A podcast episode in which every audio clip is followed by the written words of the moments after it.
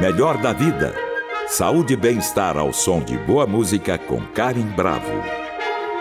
Hoje nós vamos falar sobre as patologias capilares na pandemia. Um estudo realizado por uma marca líder na Europa em produtos para tratamento de queda e outras patologias capilares realizou um amplo estudo sobre os fatores que aumentaram a queda de cabelo e que estão relacionadas com a pandemia de Covid-19. O resultado trouxe grandes insights para médicos dermatologistas e profissionais que lidam com o cabelo. E queremos dividir esse conhecimento com você, ouvinte do Melhor da Vida. Para falar sobre o assunto, nós convidamos o doutor Reinaldo Tovo Filho, mestre e doutor em dermatologia pela Faculdade de Medicina da USP, ex-presidente da Sociedade Brasileira de Cirurgia Dermatológica e coordenador do Núcleo de Dermatologia do Hospital Sírio-Libanês. Seja muito bem-vindo ao Melhor da Vida, doutor Reinaldo. Tudo bem com você? Tudo bom, tudo bem. Boa tarde a você e todos os seus ouvintes. Boa tarde, um prazer recebê-lo aqui, doutor Reinaldo. Bom, queria começar lhe perguntando, doutor Reinaldo, por que tantas pessoas se queixam da queda de cabelo após a contaminação pela Covid? Elas têm razão? Tem ligação mesmo?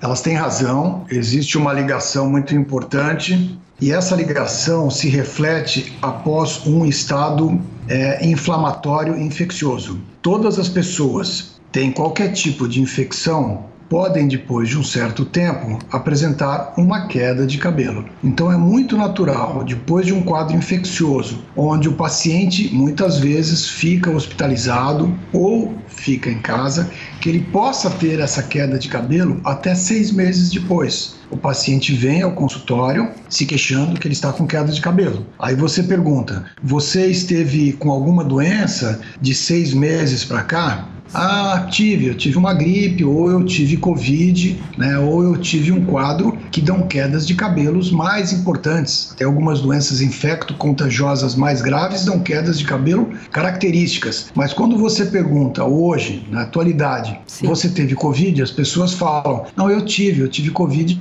faz quatro meses, faz seis meses, e aí você acaba é, concluindo que essa queda de cabelo é uma queda de cabelo pós-infecciosa. Pós-infecciosa. Agora, o que, que esse estudo europeu europeu revelou que vocês médicos do Brasil ainda não sabiam, doutor? Olha, muito pouca coisa. Na verdade, o Brasil tem uma medicina de ponta. O Brasil estuda é, muito as doenças, é, não só infecciosas, no caso da Covid, como qualquer doença que aflige o couro cabeludo, as alterações hormonais, a alopécia androcronogenética, que é aquela alopécia, quando nós falamos em alopécia, significa queda de cabelo, que ocorre pela idade e ocorre também ligada ao hormônio masculino, por isso que os homens têm mais quedas de cabelo do que as mulheres. Estuda também aquelas quedas de cabelo quando a mulher tem uma alteração hormonal ou entra na menopausa. Então o Brasil está muito up-to-date com esse tipo de avaliação. Nós tivemos durante a pandemia lá no hospital, uma avaliação de todas as doenças que faziam parte é, do Covid na pele. Então, nós vimos uma série de alterações cutâneas que apareciam também quando nós comparávamos essas alterações às alterações de outros países, eram muito semelhantes. A queda de cabelo nem sempre acontece no momento da internação ou no momento que a paciente ou o paciente tem o diagnóstico de Covid. Muitas vezes ela aparece até muito tempo depois, como eu disse. Sim.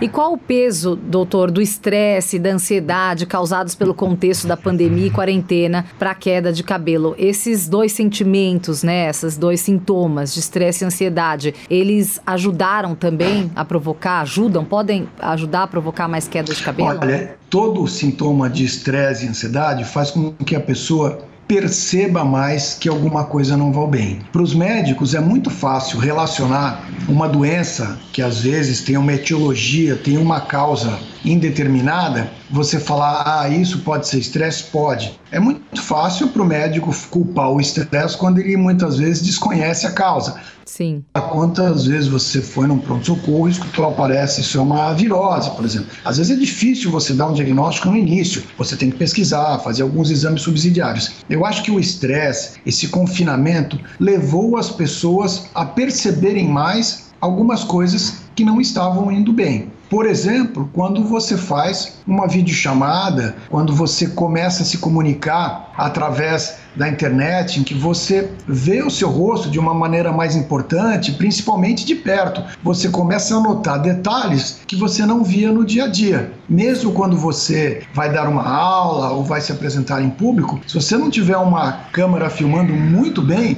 você não sabe o que está acontecendo. Então as pessoas passaram a perceber mais esses defeitos ou essas consequências que a doença trouxe. Por Sim. exemplo, até a pele seca, algumas é, vermelhidões no corpo, uma coceira constante. Então você imagina se você está trabalhando no trânsito, você está prestando atenção em várias coisas. Está prestando atenção no trânsito, você está prestando aten atenção na segurança, né? Numa cidade como São Paulo, puxa, será que eu vou ser assaltado nesse semáforo? Será que eu posso falar no celular, vou tomar uma multa? Quando você está em casa, você está quieto no seu ambiente, você começa a prestar atenção em outras coisas que não sejam as coisas coisas do ambiente. Então você começa a notar mais uma queda de cabelo, mais um tipo de acne que você não tinha e assim por diante. Melhor da vida com Karim Bravo. O convidado de hoje é o dermatologista Reinaldo Tovo Filho, que esclarece questões sobre queda de cabelo. Agora, aqueles que foram gravemente afetados pela pandemia, pela enfermidade, na verdade, aqueles que tiveram sequelas mais graves, né? Que eles, eles necessariamente tiveram uma queda de cabelo mais severa ou não? Todo doente que tem uma gravidade maior da doença, que teve uma infecção maior, um sofrimento maior, né? E aí se coloca uma das causas do sofrimento é a falta de oxigenação que esses pacientes tiveram. Então eles tiveram um comprometimento pulmonar muito grande. A Covid afetou praticamente todos os órgãos do corpo, mas o pulmão era um órgão muito importante. Ficou muito popular a imagem de vidro fosco na tomografia, ou seja, toda essa oxigenação que foi prejudicada acabou também levando uma má nutrição, principalmente dos folículos capilares. Então, as pessoas tiveram um problema maior, não só com o cabelo, mas com outros órgãos também. O cabelo é um deles, né? Você pode falar, puxa, mas entre tantos órgãos importantes, o coração, o pulmão, os rins, a pessoa está preocupada com o cabelo? Fica preocupada com o cabelo, é claro, você tem que valorizar isso. É uma parte que a pessoa se sente bem, faz parte do nosso visual. Então, acho que é importante as pessoas valorizarem, inclusive esse tipo de queixa. Muitas vezes o parceiro ou parceira da pessoa fala: Poxa, você vai no médico por causa de queda de cabelo, você ficou livre da doença, você está viva. Não, ela tem que tratar isso, ela tem que ir atrás, inclusive vai dar um melhor bem-estar para ela e vai melhorar, inclusive, um quadro de depressão pós Sim. uma doença infecciosa tão importante. Claro, né? Vem a questão da autoestima. Depois da cura, vem a questão da autoestima, que também é importante, a gente tem que correr atrás disso. Agora há pouco eu fiz uma entrevista falando sobre mulheres que se curam do câncer de mama acabam tendo vergonha, porque acham fútil, né? Falam, poxa, eu me curei de uma doença grave e eu tô preocupada com isso. Mas é algo que vem depois, claro, de menor importância, mas não deixa de ser importante também, né, doutor? Sim, sim, sim. Você falou uma palavra que me fugiu quando eu estava falando, que é autoestima, né? Sim. Só que você é jornalista, usa bem as palavras. Não, Parabéns, autoestima é uma coisa muito importante. Sim. E outra coisa, com relação aos imunizantes, as vacinas, né? Houve algum caso, doutor, que a pessoa falou: olha, eu tomei a vacina e depois eu tive uma queda capilar. Pode haver essa relação ou simplesmente é uma coincidência decorrente de tantas outras coisas? Não dá para a gente saber ou dá para saber? Bom, primeiro deve ficar bem claro que, que a vacina foi muito importante, é muito importante, salvou vidas. Sim. Né? E como toda vacina, a vacina tem um período de estudo, né? Você veja, por exemplo, a vacina contra o HPV, que é o vírus é, do papilomavírus humanos, que dá na região genital. Uma vacina muito estudada e essa vacina é, para a Covid foi uma vacina salvadora, é, que salvou muita gente. Os problemas que ocorreram foram pequenos, ocorreram sim alguns problemas, mas de uma maneira muito simples, perto de todas as vidas que salvaram. Mas eu não vi nenhum caso relatado assim, de queda de cabelo com a vacina. São casos anedóticos, esporádicos e coincidentes. Eu não acho que a vacina pode ter levado a nenhum tipo de queda de cabelo. Ela leva sim a pessoa a se proteger, a não ter contato com a doença e aí também a não ter a queda de cabelo pós-Covid. Mas o número de pacientes que veio na clínica pós-Covid, que ainda vem, é muito grande. Um outro ponto do estudo que nós vimos é o agravamento das dermatoses do couro cabeludo, certo? Quais as características mais comuns no couro cabeludo, além da queda de cabelo? Olha, as dermatoses são múltiplas. Nós temos, por exemplo, a dermatite seborreica, que a pessoa tem o conhecido como caspa, né, aquela descamação, mas também uma vermelhidão e uma coceira no couro cabeludo. Isso acontece com muitos pacientes. Acontece também na face, perto dos supercílios, perto da região do nariz, no local que vai entre o nariz e a boca, que nós chamamos de sulco nasogeniano. Uhum. Então você teve um agravamento dessa vermelhidão, dessa descamação e a coceira, que nós chamamos de prurido. Nós tivemos também vários casos que nós chamamos de alopecia areata, que são quedas de cabelo em regiões circulares do couro cabeludo, onde o cabelo cai rapidamente, onde a pessoa pode ter até uma calvície em pouco tempo, praticamente total. Os pacientes que têm um quadro de base de uma doença que tem uma vermelhidão e uma descamação, que é conhecida como psoríase, que é uma doença que dá normalmente nas extremidades, nos cotovelos, nos joelhos, no dorso, pode afetar também o couro cabeludo.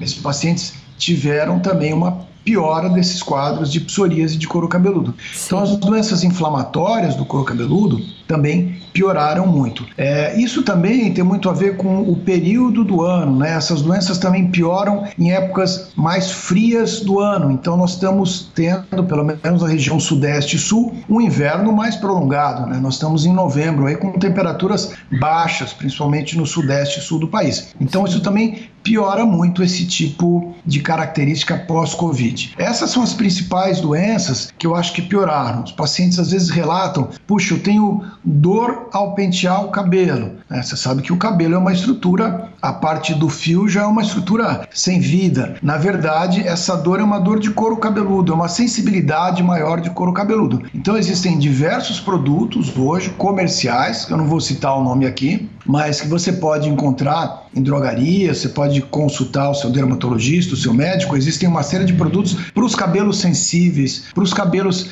de quem teve um processo infeccioso inflamatório, até para um paciente que fez uma cirurgia do, do couro cabeludo ou para um paciente que tem uma dessas doenças que se agravaram é, que eu falei. Então existem produtos específicos hoje muito bons aqui no Brasil. Sim. Doutor Reinaldo, existe algum medicamento capaz de frear os efeitos da queda de cabelo é, ou de, de outros transtornos no couro cabeludo decorrentes da Covid? Você falou para mim de produtos muito bons que já existem no mercado, né? Shampoos, condicionadores, inclusive cápsulas, fórmulas, né? Que a gente encontra já prontas em algumas farmácias, outras fórmulas de manipulação é, que são feitas por dermatologistas especializados. Agora, existe algum outro medicamento? Eu sei também, queria te perguntar junto aqui, é, existe um tipo de boné que tem é, raios infravermelhos que estimulam também, prometem estimular o crescimento e a melhora da qualidade dos fios. Queria que você falasse um pouquinho sobre esses tipos de tratamentos. Bom, você tem uma série de vitaminas hoje em dia para repor os nutrientes que você perdeu durante a infecção. Um deles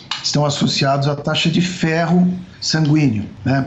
Existem também medicamentos que podem diminuir essa queda de cabelo, né? Tanto o minoxidil local quanto o minoxidil vioral, caso o paciente não tenha nenhuma restrição né? Porque o minoxidil é um medicamento que aumenta realmente o diminui a queda capilar, mas tem algumas contraindicações. Ele é um medicamento usado para hipertensão. Nas doses adequadas diminui a queda de cabelo. Existe o finasteride, que também é um medicamento que pode ser usado, que tem algumas contraindicações, principalmente para mulheres que querem engravidar. Ou seja, existem uma série de medicamentos que podem ser dados segundo orientação do médico, tanto os medicamentos locais quanto os medicamentos de uso sistêmico sistêmico, ou seja, aqueles que nós tomamos. Quanto a esses bonés, é, que na verdade eles têm lasers, né? O que, que se observou? Se observou que quando uma pessoa fazia laser para retirar os pelos, às vezes ao lado daquela região que se retirava os pelos, apareciam mais pelos. Era uma hipertricose, um aumento de pelos secundário ao laser.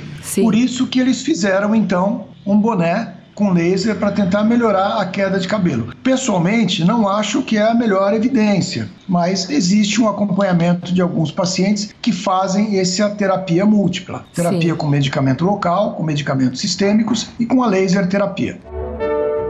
Eu converso sobre queda de cabelo com o dermatologista Reinaldo Tovo Filho. Tem muita gente que diz o seguinte: ah, você começa a tomar o minoxidil, vamos supor, que é um medicamento, né, é para queda de cabelo. Quando, mas não é possível parar, porque quando para, cai mais cabelo ainda. Isso é mito, isso é verdade. O minoxidil é o tipo de medicamento que tem que ser usado para o resto da vida e não pode parar?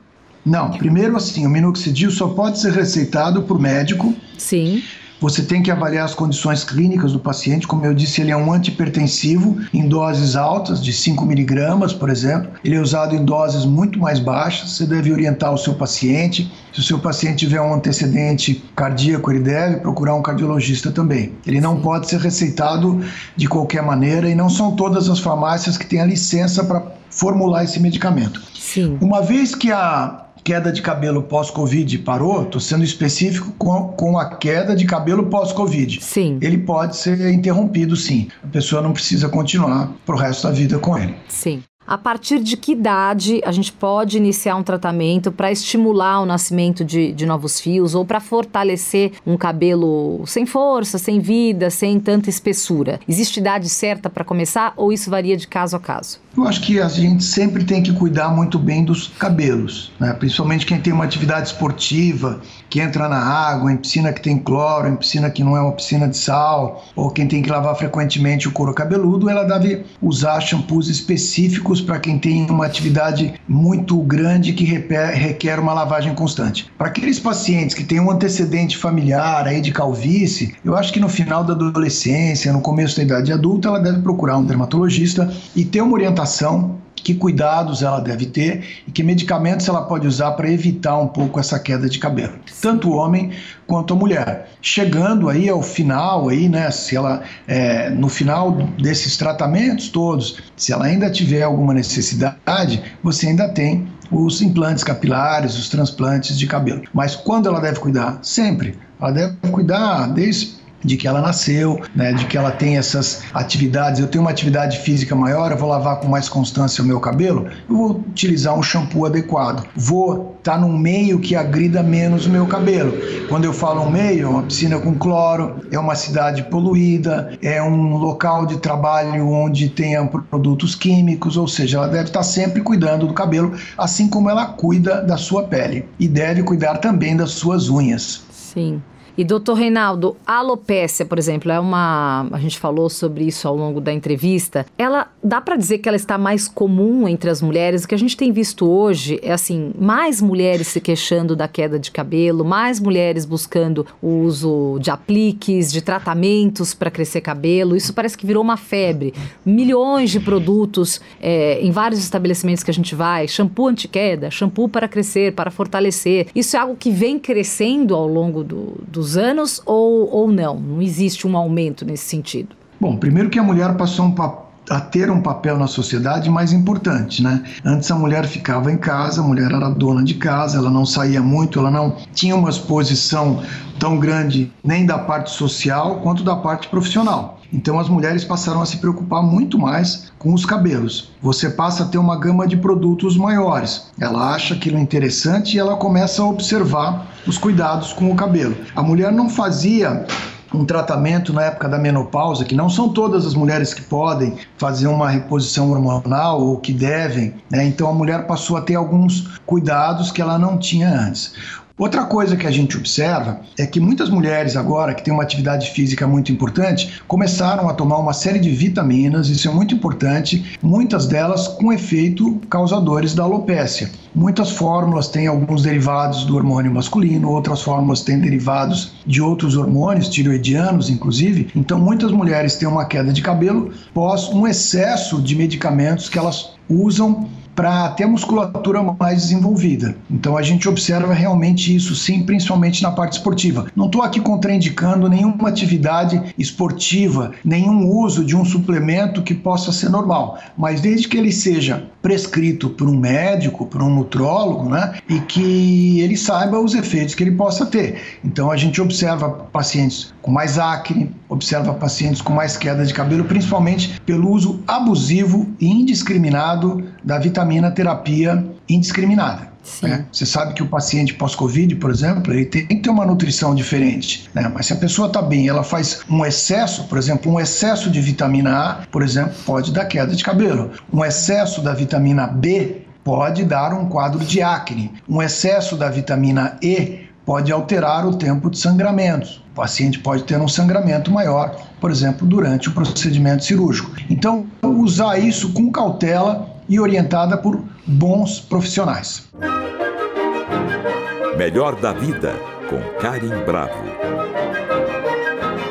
O doutor Reinaldo Tovo Filho é o convidado de hoje para falar sobre queda de cabelo. Doutor, o SUS hoje ele oferece algum tipo de tratamento gratuito para combater queda e outras patologias capilares, principalmente depois dessa leva de, de Covid? O SUS atende os pacientes é, nas, nas, nas, especialidades, né? Se você for em algum ambulatório de qualquer serviço universitário que atende pelo SUS aqui, posso citar vários, né? Santa Casa, Escola Paulista de Medicina, é, Hospital das Clínicas, eles têm um setor de dermatologia que cuida da parte de cabelo, sim, como qualquer outra doença. Isso deve ser é, cada vez mais é, observado, impulsionado e ter um tratamento. Não é porque é uma doença que aparentemente seja uma doença entre parentes estética, cosmiátrica, que não deve ser tratada. Você mesmo lembrou no início da nossa entrevista da palavra autoestima, né? Então, que pode levar a um quadro secundário de depressão, que acontece. Sim. O que nós precisamos é ter profissionais habilitados que tenham feito uma faculdade de medicina que tenham feito uma especialização né, e que aí sejam aptos, depois do título de especialista em dermatologia, para tratar esse tipo de patologia. Não é qualquer médico que pode falar, ah, eu trato cabelos. Tem que ser um dermatologista que tem que ser um título de especialista. Então fica aqui uma dica: procure o seu médico dermatologista e pergunte: o senhor tem título de especialista em dermatologia? Hum. Ou vá no site da Sociedade Brasileira de Dermatologia, sem nenhum demérito de nenhuma outra especialidade, e veja se ele tem a especialização em dermatologia pela Sociedade Brasileira de Dermatologia. Sim. É. E se ele for um médico que tenha vindo de fora do país, nós podemos receber médico de qualquer lugar, né?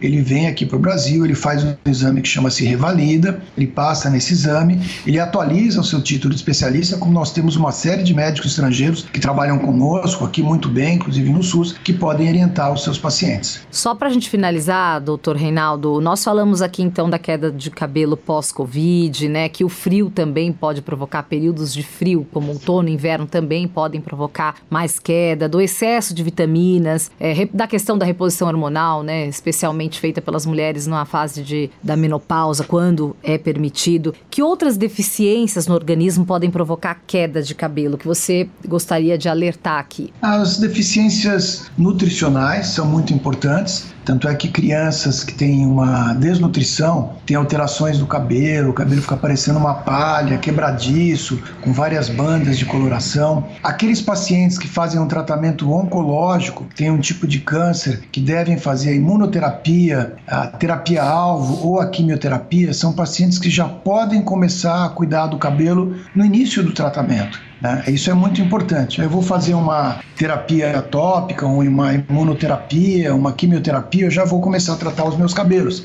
Aqueles pacientes que têm doenças infecciosas, né? aqueles pacientes que são os imunossuprimidos, né? E os transplantados também, eles têm umas alterações maiores do cabelo. Então, o paciente que teve um transplante de rim, por exemplo, ele tem que procurar o dermatologista, que ele pode ter uma série de alterações cutâneas, entre elas o cabelo. Mas lembrar que qualquer doença infecciosa pode levar a uma queda de cabelo. Sim. Agora, só para a gente finalizar aqui, né, uma brincadeira é todo mundo diz há muito tempo, fala, bom, ninguém descobriu a cura da calvície, né, da queda de cabelo. Nós já estamos é, mais avançados nesse sentido, a, a, nesse sentido, a medicina já avançou. Por exemplo, as pessoas que tiveram uma queda severa, é, ela realmente pode ver o cabelo nascendo novamente? É, como é que nós estamos nessa questão da calvície? Assim, só para a gente finalizar essa entrevista, doutor Reinaldo. Sim, muitos pacientes procuram os colegas dermatologistas e têm um resultado muito bom. Pacientes que nunca trataram,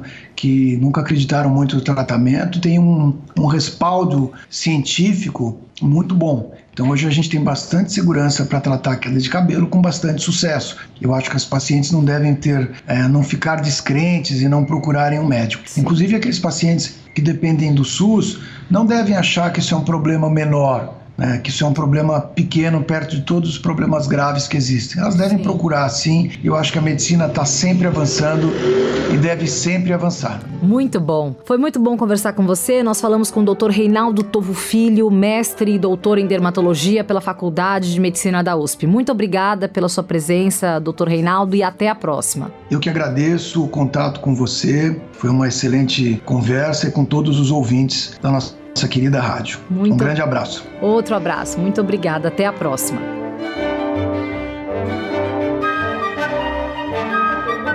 Para saber mais sobre nossa programação, acesse o Guia do Ouvinte no site da Cultura FM, www.culturafm.com.br. E para comentários e sugestões, entre em contato através da Central de Relacionamento 0 Operadora 11 2182 3222 ou em nossa página do Facebook, Cultura FM Oficial. Siga a rádio no Instagram, underline Cultura FM. Nossos programas também estão disponíveis em podcast. Procure por Melhor da Vida na plataforma de sua preferência. Trabalhos técnicos Wagner Freitas. Produção Viviana Morila. Melhor da Vida. Saúde e bem-estar ao som de boa música com Karen Bravo. Realização Rádio Cultura de São Paulo.